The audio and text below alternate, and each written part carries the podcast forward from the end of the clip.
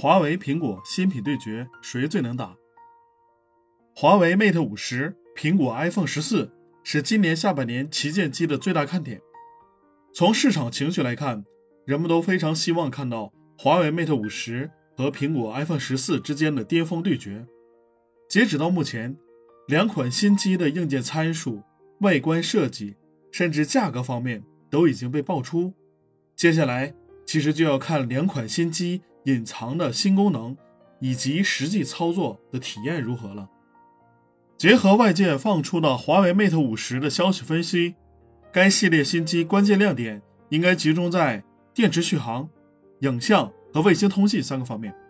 值得注意的是，无论是电池续航还是通信方面，其实都是 iPhone 手机之前存在的问题。拿信号来说，从 iPhone 十二到 iPhone 十三，实际上信号问题并没有得到根本的解决。那么，在今年即将发布的 iPhone 十四系列，不排除市场的消费者仍然不看好新机的信号问题。不过，有消息称，iPhone 十四系列也会采用类似华为 Mate 五十的卫星通信功能。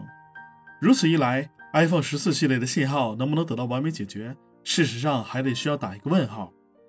反观华为的 Mate 五十，基于之前华为手机的信号口碑，Mate 五十系列的信号问题不会受到市场用户的质疑。相反，外界会一致认为，用华为手机根本就不需要担心信号问题，哪怕是在地下室，华为手机的信号也比 iPhone 手机强一些。没有办法，这是当下国内市场消费者的认知。如果 iPhone 十四系列能够改变这一现状，或许能拉回一波好感度。另外，智能手机竞争到了这个阶段，厂商的焦点早就已经转移到续航层面，也就是说。硬件性能达到天花板，续航才是用户关心的细节。华为 Mate 五十将会采用续航新技术，使得手机在电池电量显示没电的情况下也可以继续用。不过，目前外界对这一项新技术还保留看法，因为如果百分之一的电量依然还能用三个小时，其实是属于改变显示参数的问题，这并没有解决根本的续航问题。